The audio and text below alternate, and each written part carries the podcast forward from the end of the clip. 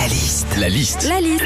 La liste de Sandy sur Nostalgie. Vous savez qu'il y a de plus en plus de rassemblements de, de gens qui viennent jouer aux jeux de société ensemble. Laval, Albi, Bordeaux organisent d'ailleurs cette semaine leur festival des jeux de société. C'est le thème de la liste de Sandy. Alors déjà, bah, t'as le Cluedo. Hein. Euh, Le Cluedo, t'as un suspect, euh, une victime. Faut trouver dans quelle pièce s'est passé euh, le meurtre et avec quelle arme. T'as des cartes énigmes, des cartes alibi. Faut reconstituer le crime quand t'es dans une pièce. Alors moi, je vous le dis, franchement, j'adore le Cluedo. Mais franchement, quand tu connais pas, c'est pas évident. La première fois que j'ai joué au Cluedo, moi, j'ai tellement rien compris que pendant toute la partie, j'ai cherché la victime. Parmi les jeux de société auxquels on a tous déjà joué, il y a aussi le Pictionary. Alors c'est simple, hein, il suffit de faire deviner un mot en faisant un dessin.